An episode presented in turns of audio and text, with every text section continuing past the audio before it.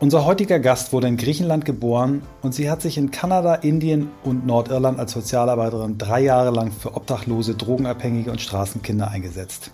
Sie hat ihr Psychologiestudium mit einem Bachelor- und einem Master-Degree abgeschlossen und dann in medizinischer Psychologie und Verhaltensimmunbiologie promoviert.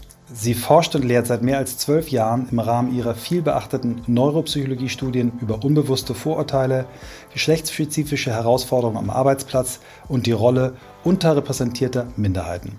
Ihre Kompetenz bringt sie ebenfalls seit vielen Jahren auch direkt in die Wirtschaft ein.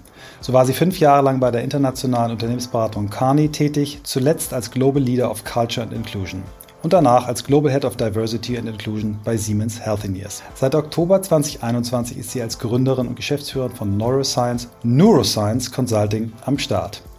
Wir haben sie zum ersten Mal live beim Emotion Women's Day 2019 erlebt und uns war sofort klar, dass wir sie gerne in unseren Podcast einladen wollen.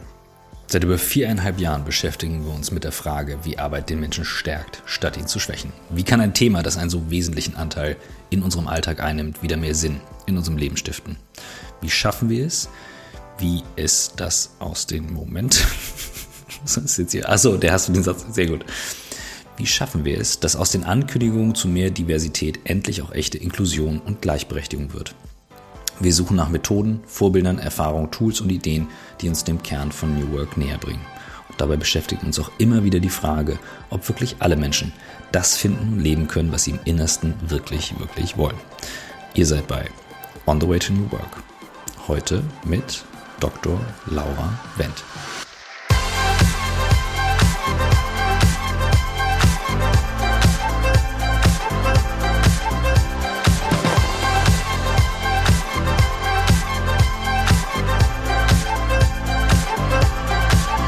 Hi. Hallo liebe Laura, herzlich willkommen. Hi, Laura. So oft haben Michael und ich uns noch nie versprochen, wir sind nervös, offensichtlich. Siehst du, aber das werden wir nachher unsere, unsere Hörerinnen gar nicht hören, weil unsere geschickten Menschen im, im, im Studio das so gut hincutten werden, dass das, äh, dass es fast okay klingt. Vielleicht entscheidet ja Jan und sagt, er findet das irgendwie sympathisch und lässt, lässt es drin, weißt du? Das ist ja so zum Thema äh, selbstständig organisiertes ja, Arbeiten. Genau. Laura, äh, wenn ich jetzt Markus Lanz wäre, würde ich fragen, wo erwische ich dich gerade? Ja, das ist eine spannende Frage. Normalerweise konnte ich immer eine sehr coole Antwort geben und war auf irgendeinem anderen Kontinent. Und jetzt erwischst du mich gerade in Düsseldorf in meinem Homeoffice. Sehr schön. Aber das ist ja nicht unsere Einstiegsfrage, sondern die von Lanz und Precht in ihrem vielbeachteten Podcast. Christoph, du hast bestimmt, du weißt, wie wir immer einleiten, oder? Ich bin nervös. Ich stelle die so selten. Laura, wie bist du der Mensch geworden, der du heute bist? Eine so einfache Frage. Ich glaube, ich gehe doch lieber wieder zu Lanz. mhm. ähm, ja, vielen Dank, ähm, dass ich heute hier, da, hier sein darf. Jetzt verplapper ich mich auch schon lustig. Okay, ähm, es geht auch bei mir heute um Chaos, von daher ist mir das sehr sympathisch. Ähm, das ist eine wunderbare Frage. Vor allem, ich möchte direkt äh, Martin Buber zitieren. Er sagt eben auch, der Mensch ist ein Gespräch und wir sind ja nichts anderes als ein Gespräch und alles, was wir haben und was wir sind, sind in Wahrheit Geschichten. Und also wenn man das erstmal sacken lässt, das ist schon ähm, eine sehr tiefe Ansage und im Prinzip könnte man dann ja auch alles verändern, wenn wir jetzt auch über New Work sprechen. Ähm, wobei das wäre natürlich ziemlich herzlos, wenn wir System und Menschen sagen würden, hey, das ist ja nur eine Geschichte, die ihr euch erzählt. Das ist mhm. eure Geschichte. Ähm, denn wir sind ja sehr, sehr stark damit verbunden. Und ich habe jetzt einfach mal beschlossen, meine Tür ganz, ganz weit aufzumachen, denn es geht mir vor allem auch in dem Gespräch heute darum, dass wir oft glauben, dass wir das Wissen haben und gar nicht feststellen, dass eigentlich das Wissen uns hat und ähm, wie das im Hintergrund läuft und uns prägt und halt auch eben gerade diese Geschichten. Und weil wir auch nur eine Stunde haben, habe ich beschlossen, euch auch nur eine Geschichte zu erzählen. Mhm. Und zwar, was mich äußerst nachhaltig geprägt hat, ähm, war tatsächlich, dass ich in einer Sekte groß geworden bin. Und ähm, das hat definitiv meinen gesamten Lebenslauf geprägt und auch die Dinge, wie ich sie sehe und wie ich jetzt auch auf andere Menschen zugehe. Ähm, was dabei sehr faszinierend ist, und was ich auch im tiefsten Inneren glaube, ist, dass der Mensch sein Bestes will. Für sich selbst vor allem und für die anderen und er einfach keine anderen Werkzeuge hat, ähm, da, also wenn wir andere Menschen beobachten, denken wir so, wie, wie kann das sein? Ja, wie ist das möglich? Aber jeder nutzt die Werkzeuge, die er eben hat, um sich dessen bewusst zu sein. Und ähm, was mir eben damals mitgegeben wurde, ist, dass ich die absolute Wahrheit natürlich besitze und ähm, wie das Leben und der Mensch zu sein hat. Und das waren, das sind Dinge, danach sehnen wir uns. Vielleicht ste stellt ihr das auch jetzt gerade besonders fest in der Pandemie. Ähm, wir sind eigentlich nichts anderes als ein mutierender Virus. Und so chaotisch, wie wir jetzt der Natur begegnen, da fällt uns einfach auf, es gibt keine Ordnung. Wir haben eben, wir wollen unseren Seelenfrieden und unser Weltbild. Mhm. Und deswegen denken wir eben oft in Schwarz-Weiß. Und wer mich heute kennt, ähm, deswegen möchte ich kurz mhm. sagen, wie ich heute drauf bin, sonst ist man vielleicht ein bisschen zu geschockt mit meiner Sektenvergangenheit. Ähm, wie Christoph ja an, angangs erwähnte, ich setze mich für Minderheiten ein, ich setze mich für alle ein, die divers sind. Und das ist krass, denn ähm, vor vielen Jahren habe ich nämlich tatsächlich beispielsweise geglaubt, dass man ganz traditionell leben muss, dass ähm, Frauen zu Hause bleiben sollten, dass ähm, schwul sein oder lesbisch sein eine Sünde ist. Und ich habe tatsächlich geglaubt, dass das die Ordnung und die Wahrheit ist. Und mein Unternehmen und das, was ihr ja auch macht in eurem Podcast, es geht ja auch um ein Aufrütteln und hoffentlich mhm. ein Verändern und Transformieren oder Mutieren. Und die Sache ist, der Schritt beginnt immer im Kopf also was sind meine Konzepte, was ist mein Wissen und dann geht's ins Fühlen und dann erst ins Handeln. Und die Sache war, dass ich tatsächlich die allerbesten Absichten hatte. Ich wollte tats ich habe tatsächlich geglaubt, dass schwul oder lesbisch sein oder nicht traditionell leben eine Sünde ist und ähm, habe ähm, mit besten Absichten gehandelt, aber verletzt. Und erst dadurch, und das ist auch ganz entscheidend jetzt auch mit meiner Arbeit, ähm, dass ich die Begegnung hatte mit anderen Menschen und die eben ja in meinem Freundeskreis waren oder mein Herz berührt haben, habe ich irgendwann gedacht, das kann ja auch irgendwie nicht sein. Das kann nicht die Wahrheit sein. Und ich weiß noch, dass ich in meinem Neuropsychologiestudium eine Studie beispielsweise gelesen habe, wo ein Wissenschaftler die ganzen Gehirne aufgeschnitten hat und festgestellt hat, dass ähm, ja beispielsweise ein, ein schwules Gehirn andere Strukturen hatte als ein heterosexuelles Gehirn, sag ich mal. Und da habe ich zum ersten Mal gedacht, oh, das ist aber, wie kann das sein? Aber habe trotzdem an meinem Wissen festgehalten. Und ähm, ja, letzten Endes war auch eine sehr prägende Zeit für mich, als ich in Indien gearbeitet habe und dann auch einfach durch die Begegnung mit Menschen festgestellt habe, wenn ich hier geboren wäre und hier aufgewachsen wäre, wir sind ja Teil eines Systems, würde ich ganz anders denken und fühlen. Und dann gab es eine ganz langsame Mutation oder Transformation in mir, so dass ich ähm, mich inzwischen, also mit vollem Risiko, ich war teilweise auch in den Vereinigten Arabischen Emiraten, ähm, auf die Bühne gestellt habe oder in Russland auch, wo es verboten ist, sich für LGBTQI-Individuen einzusetzen. Und da stand ich auf den Bühnen und habe ähm, ja mein Wohlergehen riskiert, um äh, mich für die einzusetzen. Und ich habe jetzt mal diese Geschichte gewählt, weil ich das, weil ich an Veränderung glaube, an Transformation, aber eben auch weiß, dass es ein sehr komplexer Prozess ist. Und mhm. ähm, ja, und, und, und ich glaube, deswegen begegne ich eben auch gerne Menschen, die komplett anders denken als ich, ähm, weil ich eben ihnen auch unterstelle, dass sie die besten Intentionen haben. Und ich finde das ganz, ganz wichtig in der Begegnung, in der Auseinandersetzung. Wow. Laura, ich glaube, so hat uns noch keiner diese Frage beantwortet. Ähm, vielen Dank äh, auch, auch äh, für, für diesen Teil. Ähm, wir gucken mal, ob wir da auch auf dieses Thema Sektor noch eingehen wollen oder nicht. Ich finde es jetzt nicht super zentral. Ich finde es jetzt super schön, von dir das gehört zu haben. Aber das, was du danach erzählt hast, ist eigentlich das viel Spannendere. Und ich würde gerne, weil als ich dich auf der Bühne gesehen habe und du mir äh, Wissen vermittelt hast, was ich nicht hatte und bei mir eigentlich ausgelöst hast, mich diesem Thema ähm, DIB, nenne ich es mal, Diversity, Inclusion, Belonging, mehr zu stellen, als ich es bisher gemacht habe. Da ist genau das passiert, was du gesagt hast. Ich habe Wissen vermittelt bekommen, habe das Gefühl, ein Unwohlsein bekommen. Wow, was hast du da in der Vergangenheit alles falsch gemacht?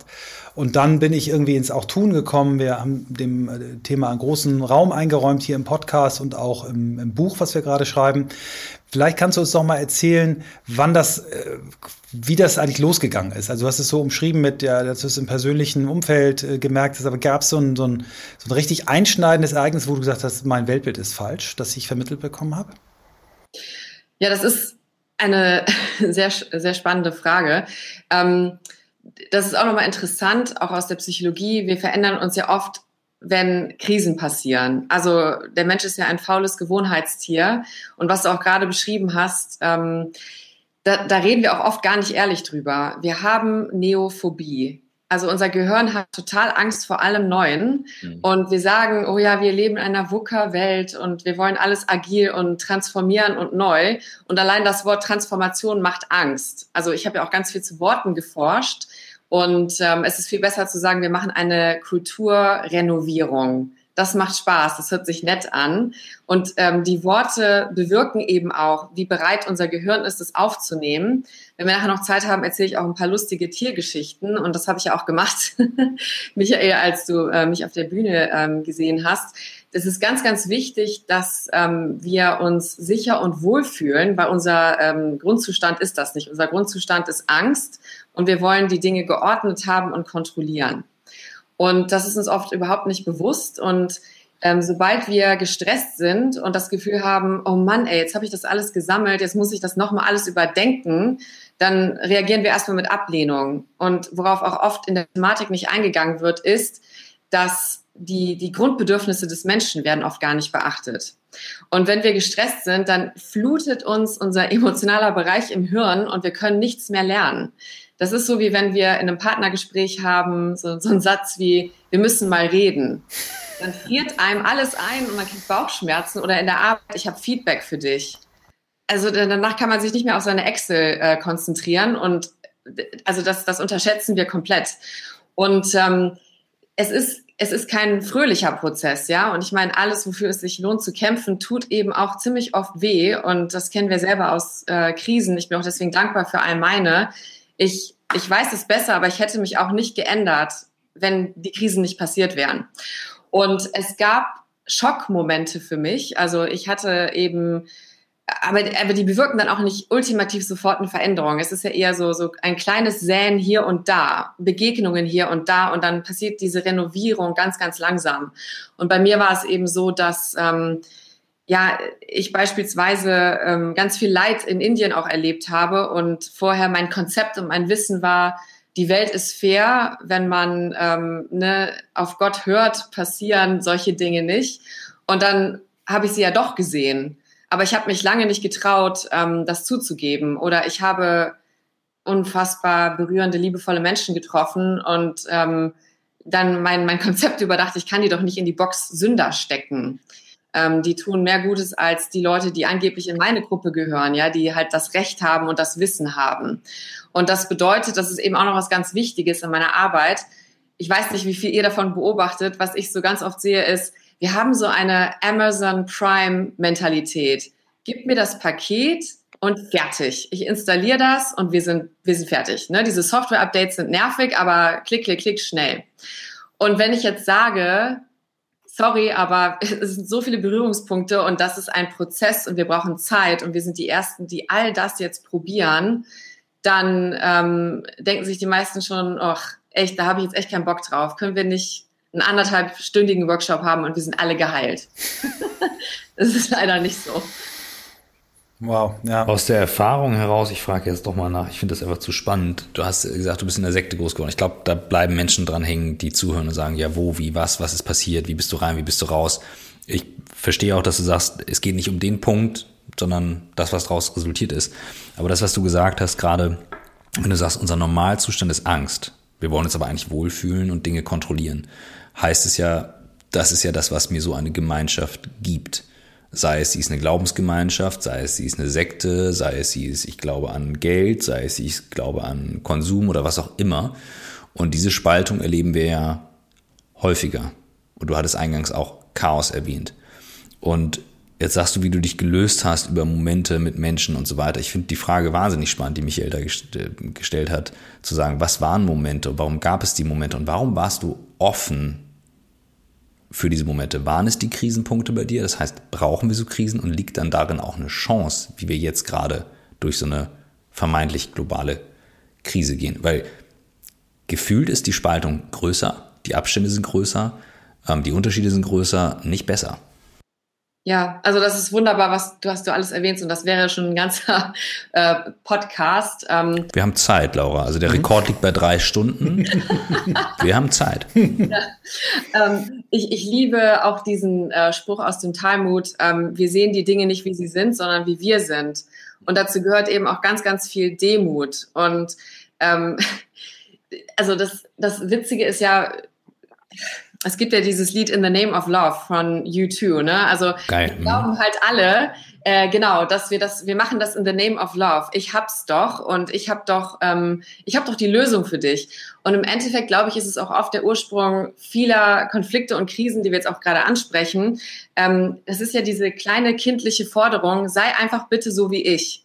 Ja, auch in Partnerschaftskonflikten. Wieso kannst du es nicht einfach so sehen wie ich? Ähm, mhm ich habe doch das, ich habe doch das Wissen, ich habe doch, ähm, ich weiß es doch. Und was du da gerade erwähnst, das ist auch etwas, ähm, das ist ja auch Teil von euren Fragen. Was ist mein übergeordnetes hehres Ziel? Mhm. Ähm, das ist ja, dass ich, was mit mir ja auch passiert ist, in den Austausch, in dieses Gespräch, weil das ist ja, was wir Menschen sind, mit denen trete, die komplett anders sind als ich. Und das üben wir gar nicht mehr.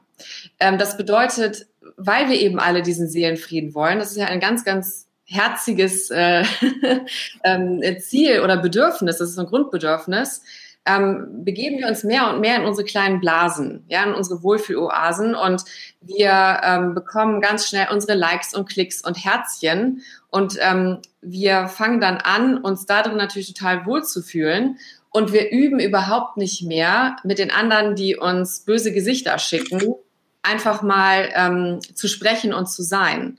Und was das macht ist, also was ich, wenn wir jetzt auch schon über dieses Virus sprechen, mhm. ja, wir müssen ja unser Immunsystem stärken. Aber was wir komplett vernachlässigen, ist unser seelisches Immunsystem. Es gibt diesen coolen Satz, Dreck und Kot macht Wangenrot. das habe ich auch von einer Bäuerin gelernt. Das heißt, Kinder müssen ganz viel Dreck essen. Dann wird das Immunsystem stärker. Und ich glaube eben auch, dass wir ähm, mit Andersdenkenden, so empfinden wir das, Dreck essen müssen. Also jemand, der meine Intro hört und sich denkt, oh mein Gott, was ist denn das für eine ausgeflippte mhm. Pflanze vielleicht, der sollte sich das anhören. Und ähm, man kann ja auch jemanden gleichzeitig mögen und hassen. Das ist ja kein Widerspruch.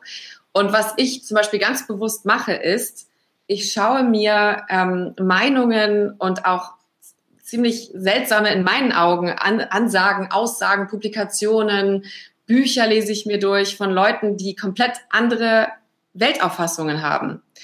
Und ich schaue dann, was macht das mit mir? Und dann merke ich ja auch wieder, es geht ja um mich, ja. Also es hat ja gar nichts mit dem anderen zu tun. Und warum macht mich das denn jetzt wütend? Warum triggert mich das? Mhm. Und wie kann ich dem jetzt den Menschen begegnen und wissen, wir haben viel, viel mehr gemeinsam als das, was uns trennt. Und das Problem ist, weil wir gar nicht mehr so viel uns mixen und uns das mal anhören, einfach mal sacken lassen, ähm, so wie ich das auch in Indien gemacht habe, das war auch total verstörend für mich ähm, haben wir halt verlernt, da uns auch zu trainieren, ja, und unser Immunsystem zu stärken. Und dann begeben wir uns direkt in so ein Kampffeld. Also es passiert ja auch ganz viel in diesen Firmen. Viele empfinden ja Inklusion als Invasion. Also mhm. es wird ja auch diese Kriegssprache genutzt. Ne? Also was ich schon alles gehört habe mit, ja, dass ähm, diese Gender-Diskussion, das ist eine Vergewaltigung der Sprache.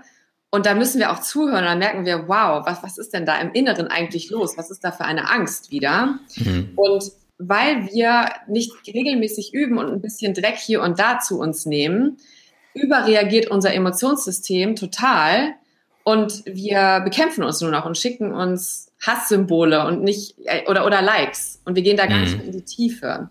Und ich glaube, das wurde verlernt. Ähm, und wir haben eben auch einfach so die Tendenz zu sagen, wir sind so, die sind so.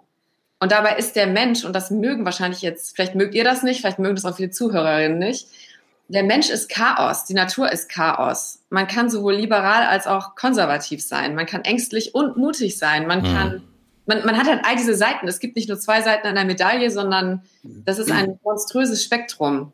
Und das mögen wir nicht. Und darüber reden wir eben kaum. Und dieser, diesen Widerspruch zuzulassen, was ist daran eigentlich ähm, ja so, so erschreckend? Also das ist dieses mhm. Gefühl, oh Gott, ich kann es nicht kontrollieren. Ja, also mein Seelenfrieden ist jetzt wieder in Gefahr. Anstelle da einfach mal so drüber zu lachen und zu denken, ah krass, erzähl mir mal mehr, warum denkst du denn so? Hm. Das, also es resoniert extrem stark mit mir, ähm, weil ich immer jahrelang überlegt habe, Michael und ich hatten auch immer, Michael, du erinnerst dich mal so Diskussionen, ich schwimme links rum, ich schwimme rechts rum, es ist so Teil meiner Persönlichkeit, dass ich den auch so schwanke und ich dachte so, was, what's wrong with me? Was ist das Problem? Und ähm, es gibt diese wunderbare Geschichte von dem Fuchs mit den sauren Trauben. Ich glaube, Miriam Pries, Podcast 75. Der Fuchs will an die Trauben rankommen und kommt nicht ran und kommt nicht ran und irgendwann dreht er sich beleidigt weg und sagt, ah, die sind sauer, die will ich eh nicht. Kognitive Dissonanz, die wir ja so beherrschen und uns dann zu erklären, nee, ich bin ja ein guter Mensch und ich mache das nicht und so und uns diese Weltbilder aufbauen. Und was mir gerade wirklich so durch den Kopf geschossen ist, als du es erzählst, mit den Echo Chambers, in denen wir uns bewegen und es wird immer kleiner, Gruppen und so weiter, bauen wir uns so kleine Minisekten, die uns dabei helfen, die Welt zu erklären, und dann einzuordnen. Ähm, die Amazon Prime-Sekte, wie du gerade gesagt hast, ich fand die Amazon Prime-Mentalität sensationell. Bauen wir uns so kleine Minisekten und wenn ja, dann hast du ja auch die Erfahrung zu sagen, okay, das könnte ein Schritt sein, euch daraus zu lösen. Was du gerade gesagt hast, diese Ambivalenz zu akzeptieren. Und ich versuche es mal zusammenzufassen. Ich glaube, das ist so ein Zen-Spruch. If you have a piece of shit on your nose, everything smells like shit. Und, ähm, und das versuchst du jetzt zu sagen. Wie merke ich nur, wie merke ich, du hast jetzt gerade Beispiele genannt, da zwickt etwas, jemand fängt an zu gendern, da zwickt was, es fällt was auf. Ähm, wie gehst du vor in Gruppen, die extrem ablehnend sind und einfach pauschal sagen, mir gehen jetzt die Impfgegner und auf den Senkel, das, können ne, das sage ich auch so, verstehe ich total, ich habe Kinder, ich, für mich ist ein Riesendrama, wenn Menschen das nicht verstehen. Nur jetzt einen Schritt zurück und sagen, okay, stop, wait a minute, was brauchen wir gerade, was ist notwendig, wo ist Gefahrenverzug, wie erreiche ich Menschen, die in diesem ablehnenden Zustand sind? Weil das kann sich ja auf jede Lebenssituation übertragen. Ja, absolut. Äh, brillante Frage. Uh, und ich liebe, was du gerade gesagt hast mit der Nase. Es gibt auch diesen coolen Spruch, ähm, wenn du heute drei Arschlöcher triffst, wer ist dann das Arschloch? ja. Geil. Vielleicht können wir so den Podcast ja. nennen, dann ja. wieder rein. Ja, das, ist eine, das wird eine Überschrift, ja. ja. Mhm. Wir sind ja auch jetzt hier zu drei. Drei Arschlöcher. Hm. Großartig. Und das, das war, das ist auch nochmal so eine ganz wichtige Sache. Und ich finde das für unsere Gehirne halt so wichtig, dass wir das mit Humor nehmen und lustig finden. Mhm. Ich finde, wir sind alle herzallerliebste Vollidioten, ja. Mhm. Und mir ist auch noch nie ein Erwachsener begegnet. Also wir denken ja mal, wir sind so dark, ja. wir haben das Rationale. Wir sind aber alle bedürftige kleine Kinder. Das ist, das will man nicht gerne hören. Also ich, ich schließe mich da komplett mit ein. Und also nochmal dann von meiner Prägung auch zu sprechen. Ich hatte, ähm, als ich dann raus bin aus dieser Sekte, dann, dann das, dann, man neigt dann ja auch dazu, wieder in so ein anderes Extrem zu gehen, um dann wieder zu kompensieren. Man will dann wieder alles richtig machen. Und ich habe jetzt komplett das Chaos, ja, liebevoll in den Arm genommen sozusagen. Nur ich hatte dann auch eine Weile eine absolute Ablehnung gegenüber Autoritäten. Mhm. Weil ich hatte eine Weile von Schmerz, weil ich total wütend war. Das ist man ja dann auch oft, weil man möchte ja auch nicht verletzen. Das will kein Mensch. Also ich, ich, ich kenne Menschen, die waren im Knast, ja, die sind kriminell. Die sind herzallerliebst, die, die, die haben es gut gemeint. Wirklich. Mhm. ähm, mit ihren Werkzeugen. Und ähm, das meine ich auch mit, äh, wenn man jetzt vermeintlichem Arschloch begegnet, wenn ich voller Interesse und ähm, Zugewandtheit auf jemanden zugehe, auch mit Hingabe, das verändert den Menschen. Da ist eine unglaubliche, wunderbare Macht drin. Und also das ist auch nochmal so was Interessantes. Wenn ich Workshops anbiete, wo es darum geht, ne, bring deine Marke zum Strahlen, was ist mein Personal Brand? Wir leben in so einer verzerrten Welt, wo man extravertiert sein muss, immer was ganz Tolles und Bling Bling mhm. zu sagen hat. Da melden sich alle an. Wenn ich einen Workshop anbiete mit ähm, die, dieses Superpower, wie man Fragen stellt und zuhört, meldet sich keiner an. Mhm. Ja, mhm. und dabei ist das das Allerwichtigste. Und mhm. wir haben diesen Visibilitätsbias, würde ich jetzt auch mal sagen, ja. Und ähm, also mir war das gar nicht bewusst, was das mit mir gemacht hat. Ich musste nämlich gerade mit Führungspersonen arbeiten. Ähm, ich finde den Bogen zu dir, Christoph, keine Sorge. Wir haben Zeit. Und ähm, ich hatte eine Ablehnung gegenüber Autoritäten für eine ganze Weile. Und das mhm. hat mir dann irgendwann jemand gesagt. Und ich habe dann irgend, also ich, ich wollte die ja erreichen, weil ich ja auch weiß aus den Studien, der, also es geht immer nur von oben, es geht immer mhm. nur von top, ja. Also ein Bauernaufstand bringt nichts. Das muss aus der Geschäftsebene passieren. Und ähm, ich konnte die zum Teil nicht erreichen. Also ich, ich benenne auch immer gerne den äh, Elefanten im Raum. Also wenn ich erstmal einen Raum betreten habe, war das so, was will denn diese jung aussehende Blondine von mir? Oh Gott. Ja. Wenn ich eine Brille aufsetze und dann sage, ich habe einen Doktor in Neurowissenschaften, dann so, ja, okay, vielleicht hat die was ganz Interessantes zu erzählen. Mhm. Das ist mir vollkommen bewusst, ist auch völlig okay. Nur ähm, da, ich hatte, also ich glaube, wie ich aufgetreten bin, und das spüren wir ja auch, das war ähm, dann auch zu scharf. Und mhm. mein Ziel war ja, dass ich diese Herzen und Köpfe berühre. Die Köpfe konnte ich berühren durch die Studien, aber nicht die Herzen. Und wenn wir das Herz nicht berühren, gibt es keine Verhaltensänderung. Das zeigt mir halt auch meine Geschichte. Ich musste im Herz erschüttert sein durch persönliche mhm. Begegnungen. Und dieses Storytelling ist so entscheidend, ja. Und auch wegen jetzt, was du gerade erwähntest mit mhm. Impfgegnern. Der Mensch hat so ein Urbedürfnis, frei zu sein. Es gibt ja sogar Studien, die zeigen, wenn ich eine Meinung habe, und mir Leute wirklich 100 Studien zeigen, die das alles widerlegen. Je mehr Studien ihr mir drauflegt, desto mehr sage ich, nö, stimmt nicht. Nee, jetzt mhm. erst recht nicht. Mhm. Und das machen wir oft. Wir legen noch eine Studie hin und noch ein Plädoyer. Und ich weiß ja, wie ich drauf war, als ich in der Sekte war. Da hätte man mir sonst was erzählen können. Für mich war das dann, ihr seid meine Gegner und weil wir hatten keine persönliche Bindung und Beziehung. Mhm. Und das ist auch wieder dieses Gegenteil von Amazon Prime. Ich muss diese Bindung und diese Begegnung herstellen. Und erst als, ähm, das, Rumi hat das ja auch gesagt, ähm, ich war clever und wollte die Welt verändern, aber dann war ich weise und habe mich selber verändert. Mhm. Und erst als ich in dieses Mitgefühl reingekommen bin, so kitschig das jetzt auch klingen mag, das war so krass. Auf einmal habe ich dann auch die Vorstände erreicht, weil die gespürt haben, die ist auf meiner Seite, die versteht mich. Hm. Ähm, und dann sind sie halt bereit, sich zu öffnen. Aber hm. ja, Michael, du wolltest. Nein, nein, also das, äh, das mit dem Fingerzeig ist immer nur, dass Christoph und ich uns nicht über den Mund reden. Ähm, ich wollte dich nicht unterbrechen. Ich würd, aber ich, jetzt hast du mir die Chance gegeben, ich, dieses Thema, ich möchte einmal zwei Minuten zurückgehen zu dem Thema Zuhören, äh, weil das so ein, so ein essential Ding ist. Ich glaube auch, dass Zuhören die Superpower ist. Äh, Christoph und ich haben das jetzt 300 Folgen lang ähm, trainiert und ähm, ich habe so, so ein paar Learning Steps gehabt. Der erste war, als ich gehört habe, ähm, Zuhören ist nicht die Zeit, die du wartest, bis du wieder sprechen darfst. Simon Sinek. Da habe ich gedacht, scheiße, genau der Typ bin ich, der immer im Meeting wartet und, und schon so, jetzt aber ich, jetzt aber ich und gar nicht zuhört. So, dann habe ich mich erinnert, noch mal weiter hinten. Ähm, der äh, Stephen Covey mit seinen Seven Habits, der, der eben gesagt hat, eine der wirklich wichtigen Angewohnheiten von, von erfolgreichen und glücklichen Menschen ist, versuche erst den anderen zu verstehen, bevor du versuchst, dass er dich versteht. Ne? Können die besten Anwälte auf der Welt sind da Weltmeister drin, weil sie sagen, lass doch die anderen die Argumente hinhauen. Ich kann viel besser meine aufbauen, wenn ich die anderen erst reden lasse. Aber eigentlich aus einem tiefen Interesse an Menschen das zu tun. Und das war, wo es richtig Klick bei mir gemacht hat, ist äh, Otto Scharmer. Theory U, ich weiß nicht, ob du den gelesen hast, der, ähm, der das so mal beschrieben hat, ähm, wie wir eigentlich kommunizieren. Wir sind eigentlich trainiert, dass wir, wenn jemand spricht, nur das herunterladen von dem, was er spricht, was in unser Weltbild passt. So, wenn wir eine Stufe weitergehen und mit ihm in eine Debatte gehen, wollen wir ihn aber eigentlich zerstören. Diskussion, das hat einen ganz aggressiven Wortcharakter. Wir wollen diese Diskussion, diese Debatte gewinnen. So. Erst wenn wir wirklich uns von unserer Position lösen und äh, an einem Dialog interessiert sind und wirklich interessiert sind zu hören, was der andere sagt, dann ist, ist man schon mal weiter. Und die, die vierte äh, Ebene, die er so sagt, die wir erreichen können, das nennt er schöpferischen Dialog, äh, Presencing oder co-kreatives Fließen. So. Und wenn immer ich mich daran erinnere, dass mir das mal gelungen ist, in einem Gespräch da hinzukommen, wo du wirklich total happy bist, wenn jemand anders mit einer völlig anderen Perspektive kommt und dir selber einen Spiegel vorhält, dann, das sind doch die geilsten Gespräche. Aber warum gelingt uns das so selten? Warum bleiben wir immer im Herunterladen-Modus? Ja, das ist wunderbar, was du sagst. Und ich glaube, die erleuchtete Stufe oder die höchste Stufe ist tatsächlich, wenn ich so zuhöre, dass ich deine Gedanken denke und deine Gefühle fühle und ja. nicht mehr meine.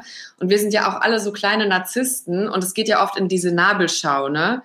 Und wir schmeißen ja auch immer diese ganzen ähm, Buzzwords durch die Gegend. Also Inklusion ist ja auch so eins, ne? so wie mhm. Industrie 4.0 und die Leute verstehen es nicht und sagen Juhu und Sustainability und so weiter. Und jetzt ist das neueste Wort natürlich auch Psychological Safety und Empathie. Wobei es gibt eben auch ganz viele dunkle Seiten von der Empathie und das hast du gerade auch so wunderbar beschrieben. Ähm, ich schaue nicht nur, was bestätigt mein Selbstbild, sondern ich gehe dann wieder komplett verloren, weil wir so einen unruhigen Geist und auch unruhige Gefühle haben, in meinen Gefühlen. Und ich gucke dann wieder auf meine Gefühle. Und wenn mich das unangenehm berührt, auch wenn jemand vielleicht vor mir leidet, deswegen wollen wir uns das vielleicht auch oft gar nicht anhören, dann will ich, dass das aufhört. Weil der Mensch will ja die ganze Zeit mehr von der Lust und der Freude und den mhm. Schmerz vermeiden. Und der Schmerz ist aber so, so wichtig. Wir haben leider auch so ein ganz komisches, nicht diverses Bild von Emotionen die sind ja riesengroß und wenn wir Schmerz und Trauer und Wut vermeiden, dann können wir auch nicht so viel Freude und Zufriedenheit ähm, empfinden. Und die gefährlichste Emotion für mich ist tatsächlich ähm, Gleichgültigkeit. Das ist, das ist die einzige Emotion, vor der ich richtig Angst habe.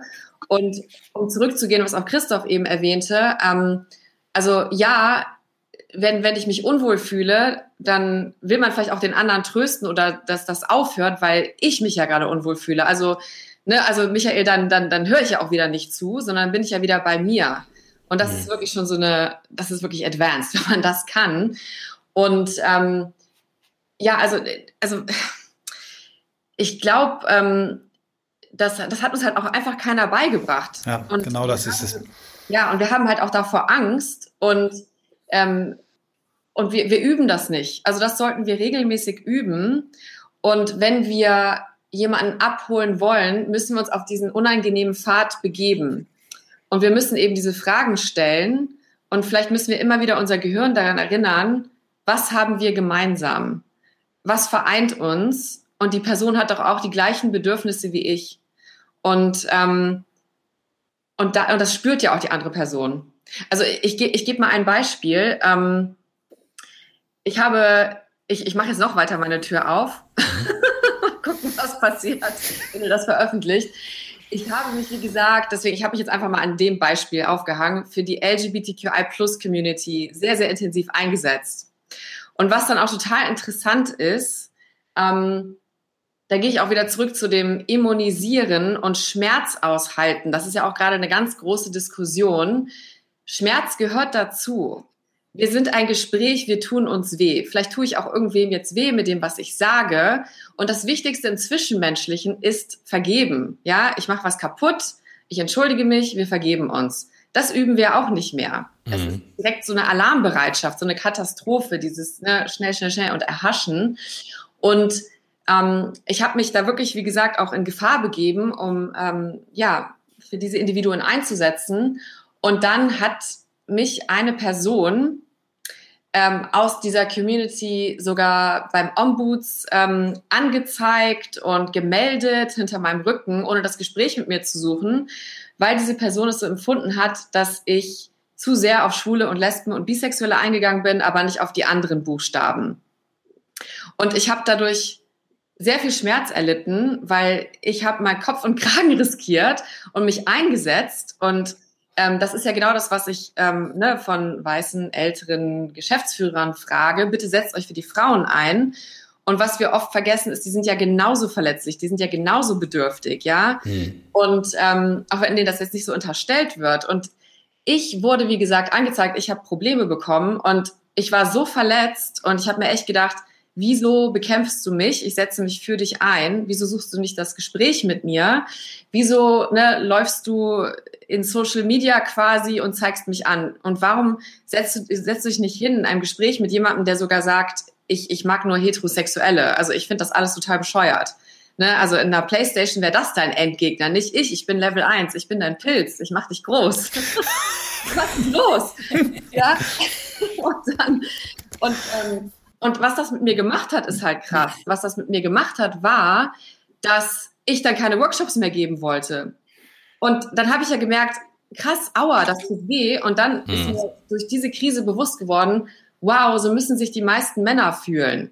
Und die, und die sagen das auch unter verschlossener Tür, sagen die das, die sagen, ey, ich, ich, ich habe gar keinen Bock mehr mit Frauen rumzuhängen, weil ähm, wenn ich einen Fehler mache, ich werde gekreuzigt. Also dann werden auch solche Sprich Kriegswörter genutzt. Ne? Mhm. Ähm, und ich finde, ich habe halt auch immer, weil ich an das Gute glaube und an Reparatur, ich habe doch immer auch die Wahl, ähm, das Gespräch zu suchen mit einer Person und was von der zu lernen. Ich hau euch noch ein Beispiel raus, also mhm. äh, was auch oft besprochen wird. Ähm, und das, da, da komme ich wieder dazu, was ist mit mir? Das ist die wichtigste Frage, ja. Ich arbeite an mir. Ähm, ich habe es oft erlebt, auch in der Beratung von Klienten, von Kollegen, dass die mir gesagt haben, ja Laura, du kommst jetzt auch langsam so ins Alter und ähm, was sagt denn dein Partner dazu, dass du so viel reist und willst du nicht Kinder und so weiter und so fort. Jetzt habe ich zwei Optionen. Jetzt kann ich dieses ähm, Anzeigen betreiben und total ausflippen und das allen erzählen und diese Person melden. Oder ich könnte mir überlegen, Mensch, das ist ein Mensch, der meint es gut mit mir. Und diese Person hat höchstwahrscheinlich eine Familie oder hat eine Partnerin zu Hause, die das hat. Und das ist ganz viel von seinen Werten. Also es waren meistens Männer. Und der meint es gut mit mir, weil der glaubt, das ist das Glück des Lebens und der will das auch für mich. Und wenn ich diese Einstellung habe, dann kann ich ja ähm, beim Kaffee einfach mal so fragen, ja, äh, warum, warum hast du mich das denn gefragt? Ne? Ähm, mhm. Und dann erzählt die Person dir das auch. Ich habe das getan. Und dann kann ich ähm, der Person sagen, hey, weißt du was, wenn ich das jeden Tag gefragt werde, dann, egal wie selbstbewusst ich jetzt und gebildet ich rüberkomme, das macht was mit mir. Ich habe irgendwie so das Gefühl, ähm, ich mache einen großen Fehler, wenn ich das jetzt nicht tue oder ähm, es passiert irgendwas im Privatleben. Und dann gibt's da wieder so ein Umdenken, aber weil wir die Beziehung haben und weil ich der Person begegnet bin und wir sind uns im Gespräch begegnet und dann fragt die mich, ach krass, ach das ist deine Welt und dann gibt's ja erst dieses Umdenken. Nur wir haben halt diesen, ich meine, ich mag das Wort Bias nicht, ja, alles ist Bias inzwischen, aber wir haben dieses, ähm, genau dieses schnell, schnell, schnell klicken, diesen mhm. Aktionsbias. Und eins meiner Lieblings ähm, ist aus dem Chinesischen, das heißt Wu Wei. Im entscheidenden Moment nichts tun. Die Pausentaste drücken. Hm. Früher, als es noch Briefe und Fax gab, da wussten wir selber, wenn man drei Wochen Urlaub war, das hat sich alles von alleine beantwortet. Ja. Hm. Und heute reagieren wir und schießen, anstelle einfach mal Wu Wei. Hm. Warte einfach mal und lass es wirken und dann begegne dir. Ende Februar ist es endlich soweit unser Buch On the Way to New Work, wenn Arbeit zu dem wird, was Menschen stärkt, kommt in den Handel. Ich kann es kaum glauben, diese Zeilen auszusprechen. Und danke euch für die Geduld, die ihr mit uns hattet in all den Jahren, denn schließlich ist der Podcast ja als Idee zu dem Buchprojekt entstanden. Es gibt viel zu erzählen, was auf der Reise passiert ist und deswegen wollen wir das auch mit euch teilen. Ende Februar geht es los. Wir werden einen Livestream durchführen Ihr wisst, die Situation ist immer noch etwas angespannter als zu normalen Zeiten und deswegen nutzen wir die geballte Erfahrung und Kraft des Blackboard Media Teams und von Streamforce One, um das Ganze zu streamen. Und da gibt es dann auch gleich noch ein paar News hinterher. Wir haben mit Blackboard nämlich eine neue Location in Hamburg, das House of New Work. Und das House of New Work habt ihr vielleicht schon mal erlebt. Wir hatten nämlich auch mit dem Podcast eine Veranstaltung dort und wir werden den Launch von On the Way to New Work, dem Buch, dort durchführen. Das heißt, ihr könnt live dabei sein, haltet euch Ende Februar großzügig den Kalender frei, plant es nicht zu voll. Es wird Ende Februar stattfinden. Wann ganz genau, an welchem Abend, an welchem Nachmittag, zu welcher Zeit, das erfahrt ihr auf LinkedIn, Instagram oder eben den Seiten, wo ihr uns gerne folgt. Entweder ihr folgt Michael oder mir oder uns beiden oder den Podcast-Profilen alles möglich. Und wir freuen uns sehr, mit euch dieses Event zu feiern und das mit euch zu teilen. Deswegen schaltet ein, wenn es hier ganz, ganz bald losgeht. Das ist ein spektakuläres Verb. Ich wusste nicht, dass es das gibt. Und das ist ja eigentlich der, der Grundansatz von fast allen Coaches, zu sagen, als Mensch bist du eigentlich äh, in der privilegierten Rolle, auf einen Reiz nicht sofort mit einer Reaktion zu antworten, sondern mal Pause zu machen, nachzudenken, zu reflektieren. Und trotzdem äh, gelingt uns das so selten. Und wenn, wenn du das ausprobierst und merkst, was es eigentlich bringt, selbst in einer Situation, wo du früher sofort dagegen gehauen hättest, einfach mal nichts zu tun, finde ich ein, ein, ein, ein, unfassbares Geschenk und ich finde das Verb geil. Super. Mir ging die ganze Zeit eine Frage durch den Kopf, während du es erzähltest und äh, vielleicht ist es auch schon beantwortet. Ähm, auf solche Fragen, die ja diese Ambivalenz hervorheben, ist ja völlig berechtigt, dass du dir Fragen stellst, die dann irgendwann von selbst beantwortet werden, weil wenn du dich für das eine entscheidest, kannst du das andere nicht tun und so weiter. Es gibt ja gewisse Dinge in unserem Leben, die in einer Konsequenz enden, wenn wir uns dafür entscheiden. Dennoch ist ja so eine Frage berechtigt. Ich tue mich wahnsinnig schwer damit, jemandem zu antworten, weiß ich nicht. Das fällt mir ganz, ganz, ganz schwer. Ich habe gelernt, dass das keine Antwort ist und ich versuche, mich selbst umzukonditionieren, auch meinen Kindern beizubringen, weiß ich nicht, ist auch eine Antwort. Und ähm, das, dieses, das Wu-Wei, das eben nichts tun, zu Beginn zu sagen, weiß ich nicht. Hm. Ich weiß auch nicht, ob diese Entscheidung jetzt richtig war. Ich weiß es nicht. Aber es war vielleicht jetzt notwendig, eine Entscheidung zu treffen, Gefahrenverzug, whatever. Es gibt so Zwänge im Unternehmeralltag, in den Rollen, die wir spielen. Aber weiß ich nicht als zentrale Frage. Und das ist ja das Gegenteil eigentlich von jeder, jedweder Sektenform, Religionsform oder Dogma, die eine Antwort geben und damit das befriedigen, was du beschrieben hast, was wir dringendst suchen. Mhm. Und weiß ich nicht, sorgt bei mir für eine totale Pause. Also wenn ich mir jetzt, also wenn ich mir jetzt diese Frage stelle und ich sage so, pff, ich müsste jetzt eine Antwort haben, weiß ich nicht. Ich wüsste auch jetzt gerade nicht, was ich tun sollte, um diese Frage zu beantworten. Wie, es fühlt sich halt an wie so eine Lähmung. Und was du ja gerade sagst, ist, dass das ja total wichtig ist, dann zu merken, was das macht und wie wir das spüren. Wie bringst du denn diese Langsamkeit bei dir rein in einem hektischen Alltag? Ja, also ich muss auch voller Demut sagen, wir sind tatsächlich viel mehr von den Systemen und den Dingen um uns herum beeinflusst, als wir es gerne zugeben wollen würden. Da gibt es ja auch ganz beeindruckende Experimente dazu. Und das macht uns auch wieder Angst, weil wir müssen ja wissen. Wir brauchen ja eine Lösung. Wir müssen ja kontrollieren. Und was ich ganz toll, also man, man fragt ja auch Menschen oft ne, nach einem roten Faden. Und ähm, davon halte ich auch nichts. Also wenn das Leben so eine X- und Y-Achse ist, da ist da ist keine steile, da ist keine gerade, da ist noch nicht mal ein Muster, das ist pures Chaos. Und wir wollen dann wieder sagen, ach guck mal, wegen dem ist das passiert. Und wir holen immer diese, wie im Supermarkt, ne, diese Preis-Label-Maschine raus und mhm. tackern, das ist gut, das ist schlecht, das ist dieses, das ist jenes. Und auch zu sagen, ja, wer weiß, wofür das jetzt war. Mhm. Wieso muss ich, warum muss es denn gut oder schlecht sein? Warum ist es denn richtig oder falsch? Ähm, das, und, und in dieser, also man sagt ja oft, man sollte grau sein, aber ich finde grau so negativ. Ich sage immer, ich möchte Wasserfarben sein. Mhm. Ähm, und was ich mir eben auch sage, auch durch die Arbeit als Wissenschaftlerin, Wissenschaft ist jetzt ja gerade auch wieder total, äh, wird wieder besprochen und ist interessant, es wird aber auch ganz oft falsch verstanden. Wissenschaft ist ja auch ähm, eine, eine Fehlersuche. Es ist eine Goldsuche. Und was ich deswegen bin ich auch aus der Wissenschaft gegangen. Was ich gar nicht mochte, war dieses, hier ist nichts rausgekommen, wir wissen es nicht. Das mhm. wird nicht publiziert, dafür gibt es keine Gelder. Und das waren die allerinteressantesten Erkenntnisse. Mhm. Also jetzt erst, glaube ich, gibt es so ein paar Journals, die das jetzt auch wieder ähm, herausbringen.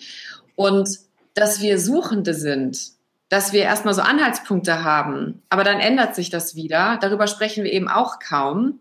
Und natürlich muss manchmal eine Geschäftsführerin einfach eine Entscheidung treffen. Mhm. Und sie ist Kapitänin und manchmal sollten wir auch, also was auch immer das selbst oder authentisch ist, ist auch wieder eine andere Frage. Ähm, wir sind eben Hierarchiewesen und manchmal oder jetzt ihr als Väter ähm, muss man auch einfach sagen, das machen wir jetzt. Und dabei ist es aber auch ganz wichtig zu sagen, ich habe meine Meinung geändert. Das hört man ja auch ganz selten. Das mhm. frage ich gerne, wenn ich neuen Menschen begegne. Wann habt ihr das letzte Mal eure Meinung geändert? Und ja, also äh, das sagt auch ganz, ganz viel über jemanden aus. Und das, und das heißt doch nicht, dass die Person nicht verlässlich ist mhm. oder ähm, dass man, also dass damit jetzt irgendwas nicht stimmt, sondern im Gegenteil, ähm, das habe ich auch gerade zu Michael gesagt, wer weiß, was ich euch in zwei Jahren bei einem Podcast erzähle. Vielleicht passieren ja. drei Dinge und dann ist es was ganz anderes. Und deswegen, hm. ja, wäre auch cool. Du bist alte weise Männer in den Nutshell, ne? Selbstbewusst auf die Bühne stellen, Souveränität bei völliger Ahnungslosigkeit. Und wenn man dann aber lächelnd von der Bühne gehen kann, um zu sagen, ich nehme alles zurück, überhaupt das Gegenteil, dann würde ich sagen, dann hat man es eigentlich geschafft. Ja, ich finde das stark. Wir kommen, wir kommen immer wieder auf, den, auf denselben Punkt. Mhm. Ähm, die, das Zuhören und was das mit uns macht. Und diese, wenn, wenn die Bereitschaft fehlt, äh, wenn wir in eine, ich sage mit Absicht jetzt nicht Diskussion, sondern wenn die Bereitschaft fehlt, in einen Dialog zu gehen, mit der Einstellung, es könnte sein, dass ich mit einer anderen Meinung mhm. rausgehe, als ich reingegangen bin, dann, dann glaube ich, sind wir äh, in der falschen Zeit. Ich glaube, das ging vielleicht in irgendwelchen Jahren, wo wir kontinuierliche Entwicklung gesehen haben, aber das, was wir vor uns haben, wird so viele Brüche haben, so disruptiv sein und nicht nur in der, in der angenehmen Form, dass man daraus tolle Geschäftsmodelle machen kann, sondern auch in der Art, wie wir leben. Wir werden uns einschränken müssen in bestimmten Dingen und dieses, äh, ja, finde ich einen ganz schönen Punkt, dass wir da so viel Zeit drauf äh, verwenden hier in diesem Podcast. Ich würde gerne ein Wort, was du vorhin benutzt hast und im leicht kritischen Zusammenhang, ähm, äh, das Thema psychologische Sicherheit. Sicherheit. Ähm, du hast es als Buzzword bezeichnet. Äh, wir haben ja die Amy Edmondson, die das in Harvard, die, die das quasi in die Diskussion gebracht hat mit ihrem PhD vor 30 Jahren ähm, gehabt. Und ich finde das Konzept schlau, aber würde gerne hören, ähm, was deine Bedenken mit dem Konzept sind oder was du daran schwierig findest. Mhm. Ja, ich ähm, finde das Konzept wunderbar und es ist auch so ein wunderschönes Idealbild. Was mir wieder fehlt, sind, ähm, ja, ist auch dieser ehrliche ähm, Dialog, sage ich jetzt mal. Ähm, worüber ganz oft nicht gesprochen wird, ist einfach, was sind wir als Menschen? Das fehlt mir. Also ich würde halt sagen, ähm, viele reden über genau Psychological Safety, Diversität, Inklusion aber sie sprechen nicht darüber, wie passt das denn zum Menschsein? Also eigentlich mhm. das ABC wird gar nicht gelernt. Wir gehen mhm. viel zu schnell. Wir installieren okay. schon ein viel zu großes Amazon Prime-Paket.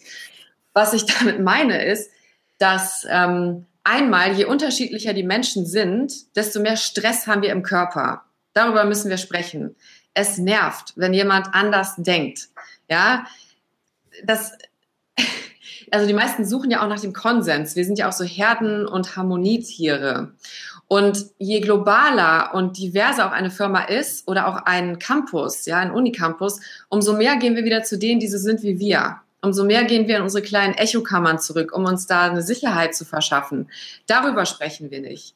Und wenn wir über Psychological Safety sprechen, dann ähm, ist das ein wunderbares Ziel. Was das aber bedeutet, das ist auch wieder Schmerz und Disruption und darauf haben wir keine Lust und dann müssen wir uns vielleicht auch selber wieder hinterfragen. Denn im Prinzip, also eine Sache, über die stolper ich so ein bisschen, da geht es ja auch wieder um Authentizität, ja. Also bringe ich mein Selbst an den Arbeitsplatz. Und da fehlt mir auch das ABC, denn was ist denn überhaupt das Selbst? Mhm. Also die Wissenschaft mhm. konnte es noch nie entdecken. Ich denke auch nicht, dass wir es einfangen und messen können weil, und das wird uns auch wieder nicht gefallen, wir sind viele. Mhm. Das bedeutet, ich kann vielleicht sehr dominant bei der Arbeit sein, aber zu Hause bin ich sehr unterwürfig. Mhm. Oder im Studium war ich eher lässig, ähm, aber bei meinem Hobby bin ich da ganz, ganz präzise. In diesem Kontext bei einer Party bin ich sehr extravertiert, ähm, schmeißt man mich aber auf eine Reise bin ich introvertiert. Also was bin ich denn? Ich bin ja ganz, ganz viel. Und da kommt wieder welches System ist das, welche Menschen sind das, die verformen ja auch mein Gehirn. Und wenn mhm. jetzt Leute sagen, bring mal dein Selbst zur Arbeit, dann überlege ich mir, was welches nehme ich denn jetzt? Wel welches oder wie Heinz Erhard, wie Heinz mhm. Erhard sagte, ich habe mich hier vorne versammelt. ähm, ja, absolut, das ist ein guter, guter, wahnsinnig guter Aspekt. Äh, ich finde, ich bin so vom vom vom Ansatz her bin ich bei Michael, weil ich auch sage, ich finde es spannend zu sagen, du bietest diese Grund, also du, ein Umfeld zu schaffen, in dem es möglich ist, das äußern zu dürfen. Also wir haben, wir diskutieren in der Firma viel die Vorteile, die Nachteile. Die einen sagen, ich finde es doof, ich finde das. Ich habe mal gesagt, mir ist es wichtig, dass es gemacht und gesagt werden darf, ohne dass daraus ein Dogma entsteht. Ich habe heute Morgen gesagt, ich finde es scheiße, wenn das Büro nicht aufgeräumt ist. Jan sagte, ich finde es aber blöd, wenn du dann deine Tasse nicht einräumst. Und irgendwie müssen beide in der Lage sein, das Gefühl zu haben, das sagen zu dürfen. Ich fühle mich dann so, ich bin hier Chef. Richtig. Trotzdem verstehe ich da seinen Punkt will aber auch, dass mein Punkt verstanden wird. Und ich frage mich halt, ich finde schon auch, dass dieses Modell einen Grip gibt, zu sagen, okay, da ist etwas, ist überhaupt dein Raum in der Lage, dass das gesagt werden darf, weil sonst existiert ja die Grundvoraussetzung gar nicht. Also ich, aber ich, aber ich finde, wenn ich kurz jetzt einmal Laura zur Seite springen darf, das, was du gesagt hast, überzeugt mich komplett. Ähm, diese Buzzwords so rauszuhauen, mhm äh, und nicht das ABC dazu zu machen, ja, ist okay. so wie zu sagen, pass mal auf, äh, du spielst jetzt morgen in der Nationalmannschaft äh, als Stürmer. Ach, du hast noch nie Fußball gespielt. Ja. Ähm, und ich, äh, wenn Problem. wir mal einmal ganz kurz zu Amy zurückkommen, die uns das ja erklärt hat, die hat ja äh, die, die ist ja darauf durch Zufall gestoßen. Ne? Mhm. Die hat, die, ist, äh, die hat in, auch im medizinischen Umfeld ihre PhD gemacht, nicht als Medizinerin, aber sie hat quasi High-Performance äh, äh, OP-Teams untersucht und ihre These war, High-Performance-Teams machen weniger Fehler. Und als sie dann die Daten gekriegt hat, äh, äh, zeigte das eine umgekehrte Korrelation, die sehr hoch war und war völlig verzweifelt. Und hat dann äh, bei der Betrachtung der Daten festgestellt, dass diese High-Performance-Teams eben mehr über die Fehler reden, offener über die Fehler reden. Und äh, du hast es jetzt in Kontext nochmal gebracht mit, mit äh, Diversity äh, Inklusion, was ja mega anstrengend ist. Ne? Je, äh, du, du äh, kriegst ja die Effekte, dass diverse Teams viel bessere Leistungen erbringen, ja erst, wenn du über bestimmte Hindernisse gehst. Und das, was ich mitnehme, ist bei beiden Themen, sowohl psychologische Safetyness als auch äh, Diversity Inklusion, musst du halt Voraussetzungen schaffen, damit das überhaupt funktionieren kann und nicht im Buzzword-Stadium bleibt. Das habe ich mitgenommen. Den, ich, also den Punkt sehe ich komplett, also das, da gehe ich voll mit, ja. Ich, ich auch, also haben wir total den Konsens. Ja. Ähm, was ich da, also was auch dann noch ähm, die Studie von Amy natürlich unter, untermauert ist, da gibt es noch so eine andere, ähm, auch aus dem medizinischen Kontext, total interessant. Wenn man jetzt eine größere OP vor sich hat, dann macht man ja oft ne, als gebildeter Mensch so eine Due Diligence und guckt, wer ist denn der äh, Chirurg, der das am meisten operiert, ja, was weiß ich, wenn ich mir sogar die Augen lasern lasse oder ne, so, mhm. so Meniskus-OP, was weiß ich.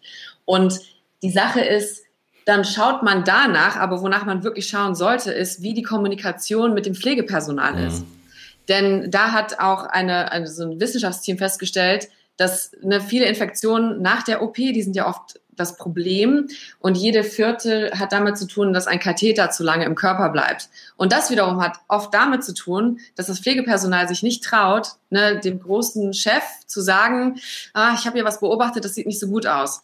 Oder was Christoph gerade erwähnte mit der dreckigen Küche. Mhm. Natürlich geht es darum, und das sage ich auch immer den Managern, wenn ihr Psychological Safety me me messen wollt, dann nehmt ihr einen Stift und einen Zettel und schreibt euch auf in einem Meeting, wie oft hat jemand so komisch geguckt, ähm, dann gesagt, ja, hör, das sehe ich aber anders oder da habe ich aber jetzt was ganz anderes gehört oder das haben wir schon immer so gemacht oder das haben wir noch nie so gemacht. Ja, genau. Und spielt dann Teufelsadvokatin. Und wenn man ganz viele Striche hat, dann war das ähm, ein Psychological Safe Meeting weil sich jeder traut, das auch zu sagen. Nur das ist dann auch wieder so ein bisschen Wasserfarben. Mhm. Dazu gehört natürlich auch, und das kriegen Manager und Führungskräfte ja nicht beigebracht. Das ist ja dieses Peter-Prinzip. Das ist ein ganz komisches Konzept. Also auch, ich weiß nicht, wie oft ihr bei New Work darüber gesprochen habt. Also wenn ich befördert werde, bedeutet das, dass ich ein Team leite. Mhm. Manche Menschen sollten aber gar kein Team leiten. Die wissen gar nicht, wie das geht. Das kriegen die ja. auch nicht beigebracht. Ja, also das ist, die werden vielleicht mal ein Wochenende in so ein Waldhaus gesteckt und dann wissen die auf einmal, wie man ein Team leitet. Äh, das ist, das finde ich auch ein ganz, ganz seltsames Konzept. Und die ähm, viele Menschen haben halt auch wieder Angst, also was du auch gerade meintest, Christoph, mit ich weiß es nicht, mhm. ja, sagt ja kaum jemand. Und ähm, was ist, was passiert denn mit mir, wenn die Praktikantin eine viel brillantere Idee hat mhm. als was passiert denn mit mir, ja, wenn ein Junior äh, da was ganz viel mehr gelesen hat und vielleicht eine Studie, die ich noch nie gesehen habe. Und wenn ich nicht merke, was das mit mir passiert, ich werde das ausstrahlen, ich, ich mhm. werde da etwas vermitteln. Und deswegen ist die Arbeit auch wieder an dem Selbst. Und ähm, genauso wie man jetzt sagt, wir müssen inklusiv sein, haben wir halt die ganzen Dialoge über, das mag ich nicht, das ist unwohl und ähm, und, da, und das fehlt mir, auch dieser Raum, einfach mhm. zu sagen, ich, ich kapiere es auch ehrlich gesagt nicht.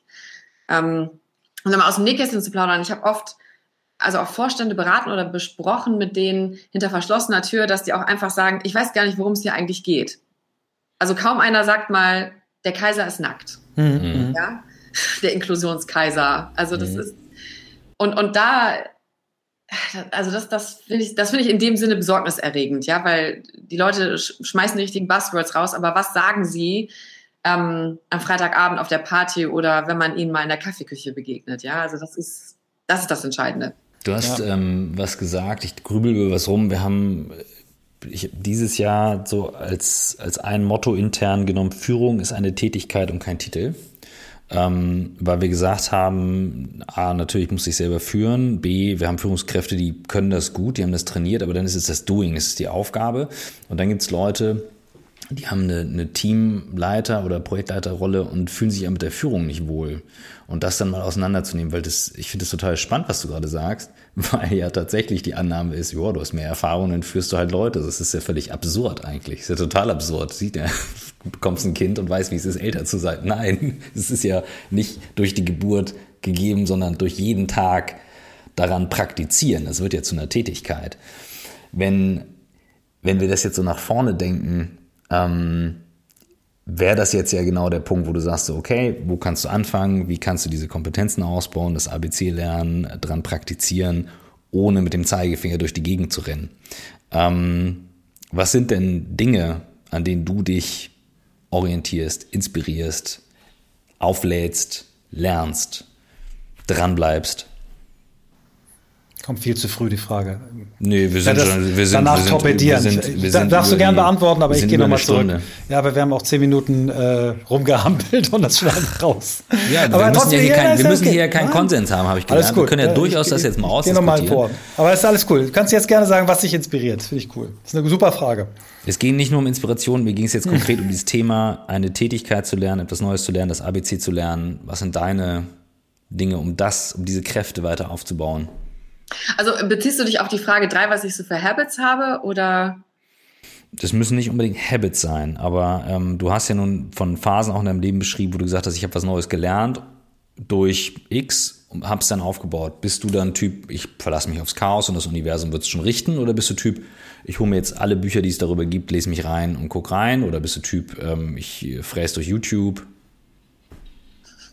Ja, also ähm, also was, was, was für mich ganz entscheidend ist, was ich auch gerne teilen würde, ist, ähm, was ich tue, ist meinem Hirn quasi beim Processen zugucken, ja. Also das ist auch wieder so ein Buzzword, alle machen jetzt Meditation. Mhm. ich habe es auch schon angefangen, bevor es trendy war. Was ich da wieder so spannend finde, ist, ähm, wir sind nicht verantwortlich für unser erstes Gefühl, unseren ersten Gedanken.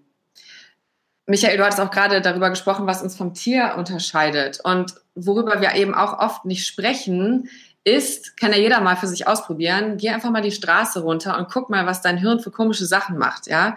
Das läuft nämlich rum und sagt, die Person ist größer, kleiner, dicker, dünner, schöner, hässlicher, weiß, schwarz, Mann, Frau, mhm. äh, wirkt gebildet nicht, die mag ich, die mag ich nicht, sofort. Und das kriegen wir halt auch kaum mit. Was geht da eigentlich die ganze Zeit ab? Oder wenn uns auch jetzt jemand zuhört, die Aufmerksamkeit ist ja wie so ein Vogel.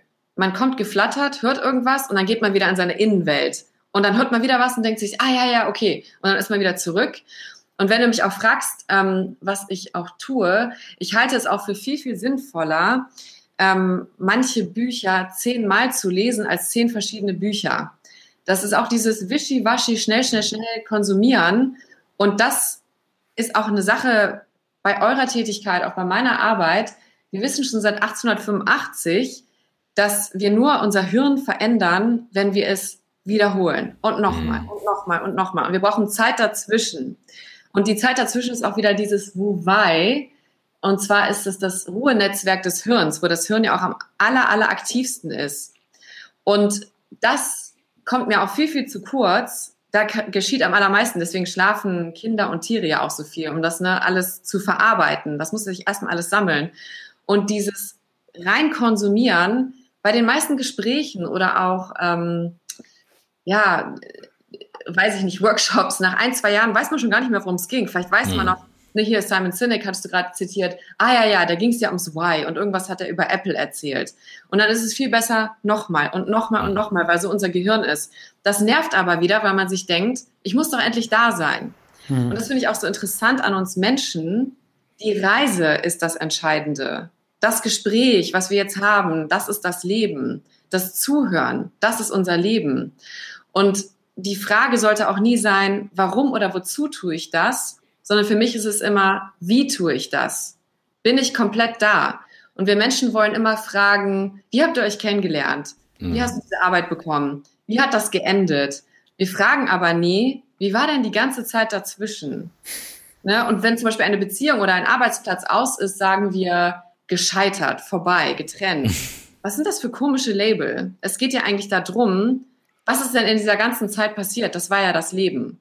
Mhm. Und weswegen ich so ein Augenmerk halt auch auf die Meditation lenke, ist, wir merken dann, dass wir komplett gefangen sind, immer zwischen zwei Dingen, meine Vorstellungen und meine Erklärungen. Ich stelle mir die ganze Zeit was vor und auf der anderen Seite erkläre ich das dann alles. Auch wieder mit meinen ganzen Konzepten, die mir gar nicht bewusst sind. Und wenn ich mich rausziehe und mein Ruhenetzwerk anschalte, dann merke ich erst, was für ein verrücktes Radio ich zwischen den Ohren habe. Also es gibt auch, ich weiß nicht, ob es Blaise Pascal war, der gesagt hat, das ganze ja, Chaos oder diese, der ganze Unfrieden in der Welt kommt daher, dass der Mensch nicht fähig ist, einfach mal alleine in Stille zu sitzen. Mhm. mhm. Und da hätten wir auch wieder dieses Wuwei. Und vielleicht, um noch irgendwas Merkwürdiges aus meinem Leben zu erzählen, ich bin, ich war deswegen auch ein Handyverweigerer und hatte bis, glaube ich, 2013 kein Handy, bis es nicht mehr anders ging. Krass. Weil ich im Labor nun mal meine Zellen ernten musste und Bescheid geben musste, wenn ich nicht da war. Weil ähm, die, die Menschen, die das entwickeln, die können mein Hirn hacken. Ich weiß einfach, dass ne, ich, also wir haben alle Suchtpotenzial, mein Hirn stößt mhm. so viel Dopamin aus. Und ich habe tatsächlich die Gewohnheit, dass ich manchmal tagelang nicht auf mein Handy gucke, weil ich eben weiß, dass mein Hirn, also ich will die Affen auch nicht beleidigen, aber das rennt nur noch rastlos von einem zum nächsten.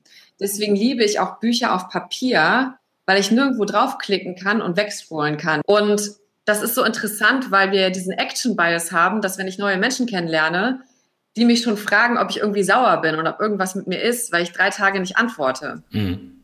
Und wenn ich aber antworte, es geht mir ja ums Wie, dann lese ich mir die Nachricht genau durch. Ich nehme die Menschen genau wahr und dann werde ich, manchmal hinterlasse ich dann 20 Minuten eine Sprachnachricht, weil ich komplett dann da bin.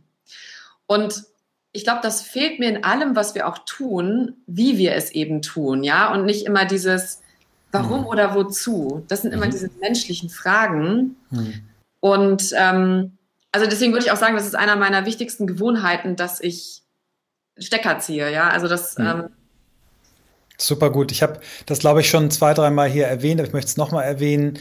Ähm, meine Frau hat mir irgendwann mal einen, einen, einen Beitrag vom NDR geschickt, den ich dann auch angeschaut habe. Leider habe ich vergessen, wie der Professor hieß, der gesagt hat, das, was wir uns täglich durch unser Medienverhalten antun, äh, macht mit dem Hirn dasselbe, was, was Krieg mit dem Hirn macht. Und er sagt, wir sind eigentlich permanent im Krieg.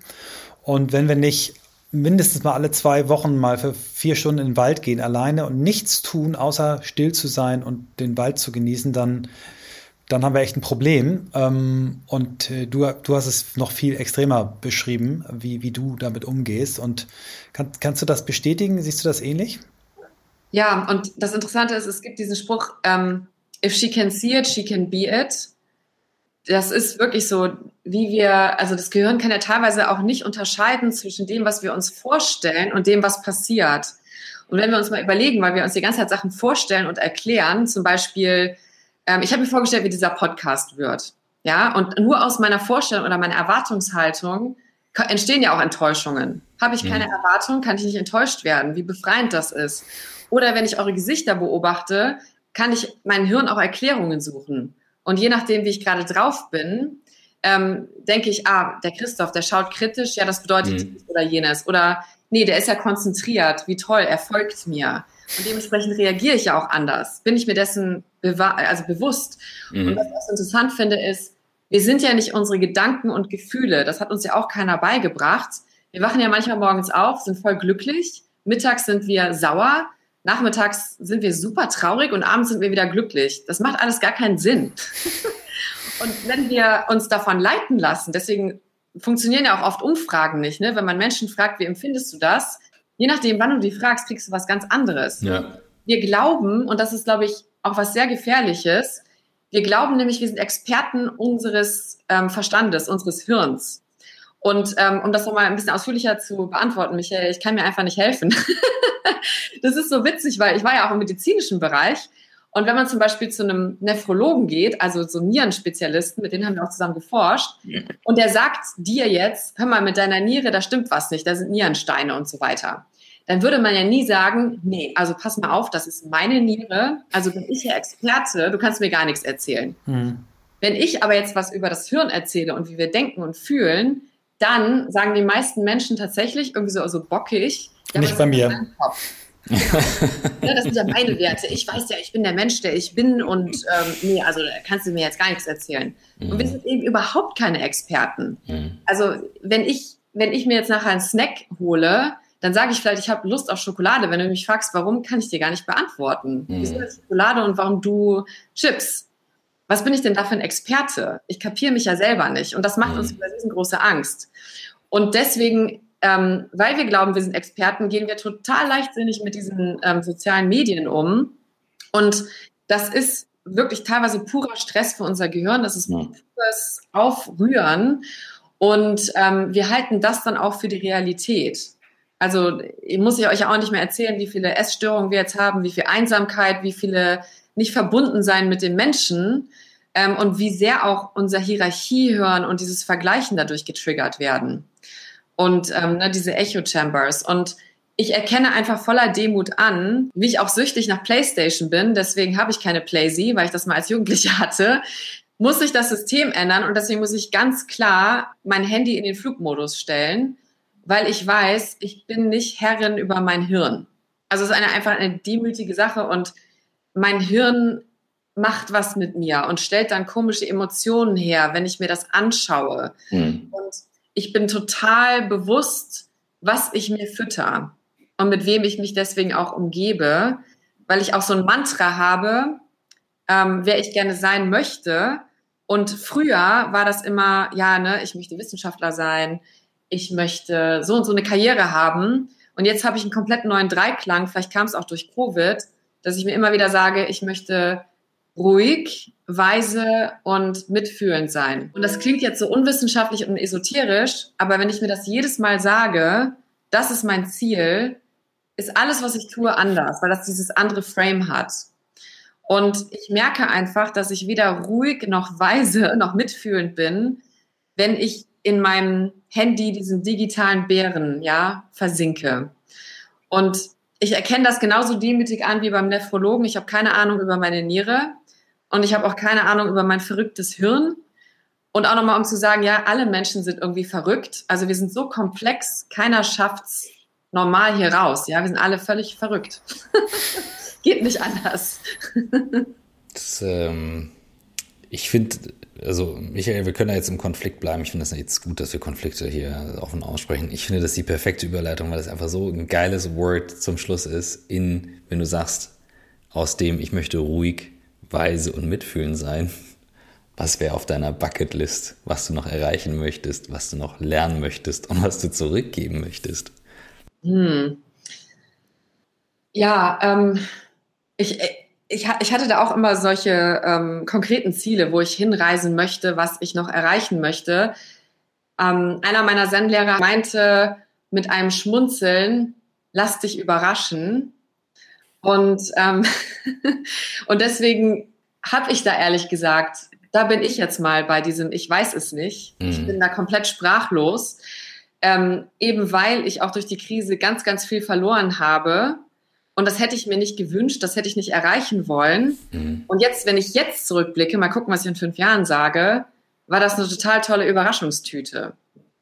Und deswegen muss ich ganz ehrlich sagen, ich bin offen für das Chaos, ähm, für die ganze Klaviatur aller Begegnungen und Gefühle, weil wenn ich Ja zum Leben sage, sage ich Ja dazu. Ich habe ja nur Ruhe, wenn ich tot bin. Und das will ich ja nicht sein.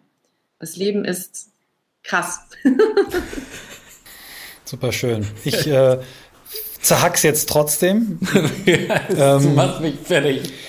und zwar aus, aus einem konkreten Anlass. Ich habe einer sehr guten Freundin, eine ganz erfolgreiche Unternehmerin, äh, irgendwie eine Einladung für unser Executive-Programm, was ich mit meiner äh, Geschäftspartner zusammen mache, geschickt und gesagt, das wäre doch vielleicht was für deine, deine Führungskräfte. Und habe gegendert in dieser Mail. Das mache ich seit relativ kurzer Zeit. Und zwar seit äh, unsere Co-Autorin Zwantje, die meine Co-Founderin ist, wir schreiben das Buch zu dritt, irgendwann, nachdem sie das Kapitel über Diversität geschrieben hat, gesagt hat, Michael, ich kann nicht anders, ich muss jetzt vorschlagen, dass wir auch im Buch gendern. Und hat mir das oder uns beiden wirklich sehr anschaulich gemacht, warum das schlau ist. Ähm, und die hat mich so auseinandergenommen, ähm, war, seit wann ich das denn machen würde und was meine Frau, die Deutschlehrerin früher war, eigentlich sagen würde, dass ich gendern würde. Und deswegen würde ich gerne, wenn wir schon so eine Expertin hier am, am Tisch haben, nochmal auf dieses Thema eingehen. Ähm, ich versuche es immer zu erklären, wenn mich Leute hart kritisieren dafür, dass ich es mache, dass es für mich eine Kampagne ist, um darauf aufmerksam ma zu machen, dass wir hier Handlungsbedarf haben. Und ich will keinen bekehren, dass es genauso machen muss, aber ich habe es mir jetzt angewöhnt und verwende es auch mittlerweile beim Sprechen.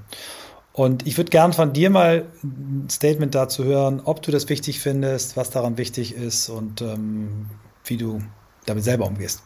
Mhm.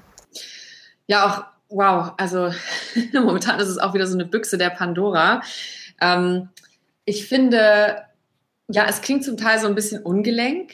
Ähm, auf jeden Fall. Ich benutze beispielsweise ähm, liebe Teilnehmerinnen, auch mit diesem Doppelpunkt, weil das ja auch in der ne, Blindensprache diese Pause ergibt. Also deswegen, wenn es jetzt rein formal geht, wäre das formal, ähm, sage ich mal, äh, am korrektesten als jetzt dieses Sternchen zum Beispiel. Also wenn man die jetzt auch mit inkludieren möchte. Ähm, dass die Texte ungelenk wirken, ja, das stimmt. Ich finde, es gibt wie alles im Leben, lass uns drüber sprechen, lass uns einen Kompromiss finden. Ähm, ich habe ich habe selber gemerkt, was das mit mir macht, als ich ähm, das Buch von dem Google HR-Chef äh, Laszlo Bock gelesen habe. Der hat nämlich oft ähm, so geschrieben, The Manager She. Mhm. Jedes Mal, oder die, oder die Chirurgin She. Und ich habe jedes Mal, als ich das gelesen habe, habe ich mich so gewundert. Ich so, oh, oh. Und weil ich natürlich, ähm, darüber habe ich auch mal ein bisschen was geschrieben, wenn man die Augen schließt und hört Chef, habe ich sofort einen Mann im Kopf. Mhm. Und jetzt kommen wir wieder zurück, worüber wir auch ganz viel gesprochen haben dass diese Bilder ja Realitäten schaffen und was wir eben erwarten und wie wir das natürlich wieder in unseren Weltbildern bestätigen wollen, weil wir ja wieder das Chaos vermeiden wollen. Und wenn wir so ein Bild haben, möchten wir diesen Status quo auch wieder bewahren. Und ja, das ist chaotisch, das ist anstrengend, wir werden irgendwie auch einen Weg finden. Ich finde es aber insofern ganz, ganz wichtig, weil ähm, wenn sich das Gehirn das vorstellen kann, ja, dann kann man das auch ähm, erreichen und dem zustreben. Und man kann ja zum Beispiel mal ein Buch, also das hat auch ein, so, so, ein anderer Gelehrter gemacht, der hat die ganze Zeit im Buch von Ski gesprochen. Mhm. Und das war, das ist jetzt auch ein Extrem, aber das war mal total interessant für mich, das zu lesen, weil das war dann, das waren dann lauter interessante Frauen. Und auf einmal hat mein Gehirn tatsächlich geglaubt, ach guck mal, krass, das kann man ja alles sein und werden. Und ähm, tatsächlich gibt es eben Studien, die zeigen, in den Ländern, wo kaum gegendert wird, da ist auch diese Gender Gap viel, viel größer. Mhm. Natürlich gibt es da noch ganz viele An Einflussfaktoren. Also da, da kann ich auch nur sagen, ja, Sprache ist ein Werkzeug und wir können ein Gespräch ne, wunderbar damit auch, also eine Realität damit bereiten. Auf der anderen Seite müssen wir es auch nicht übertreiben. Also wenn ihr jetzt gendert, heißt das nicht, dass die Putzfrau im Supermarkt auf einmal befördert wird. Ja, also das ist dann auch. Nein, nein, das ist schon klar. Das ist ja klar. Genau. Mhm. Ähm, nur, also ich glaube, es gibt, es gibt elegante Möglichkeiten. Man kann auch einfach im Text mal von ihm sprechen und mal von ihr und gucken, dass das, mhm. da gibt es ja auch Software dafür, mhm, mhm. dass es 50-50 ist. Und ich finde, dann ist es, dann ja. das ein guter Sprachfluss. Mir ist es vorhin aufgefallen, Teil, dass du es gemacht hast. Teil, ja. um das ABC zu üben. Ja. Du hast es vorhin gemacht, irgendwann hast du einfach äh, von einer weiblichen Führungskraft gesprochen, so völlig, äh, du hast all, verallgemeinert, du hast keine bestimmte gemeint, aber du hast es gemacht. Das fand ich extrem schön. Und was ich mitnehme, ist auch damit ein bisschen zu spielen, zu versuchen, ähm, genau. Ja, danke. Das Chaos weiterhin zuzulassen und uns ranzuschwingen, indem wir Dinge ausprobieren. Ja. Und vielleicht was auch noch interessant ist, ist, wir sind ja die erste Generation, die das ausprobieren und dann auch einfach nochmal zu sagen, gut, wir werden wie die Wissenschaftler in den Petrischalen ein paar Unfälle auch haben und wir können daraus lernen. Mhm. Hm. Das finde ich ein schönes Schlusswort. Vielen Dank. Laura und auch Christoph, äh, euch beiden vielen, vielen Dank für diese schöne mehr als Stunde, die ihr mir geschenkt habt. Ähm, ich bin total beglückt. Und du hast dein Versprechen eingehalten, denn ich habe äh, dich angesprochen, weil du so unfassbar geile Fakten über das Thema Diversity hattest. Oh, die will ich alle hören und du hast sie quasi nicht benutzt. Und das ist so schön, weil du ähm, was völlig anderes gemacht hast und du hast uns wirklich auf eine Reise mitgenommen, die so viel wertvoller ist als das äh, ähm, Abhaken von, von Fakten. Vielen, vielen Dank dafür. Ich habe echt viel mitgeschrieben. Geil, wirklich großartige Gedanken, die du so losgetreten hast heute. Danke. Also es ist mir danke für euer Zuhören. Also ich muss sagen, wahnsinnig gutes Zuhören. Ich bin, ich fühle mich hier sehr aufgehoben. Das ist sehr schön.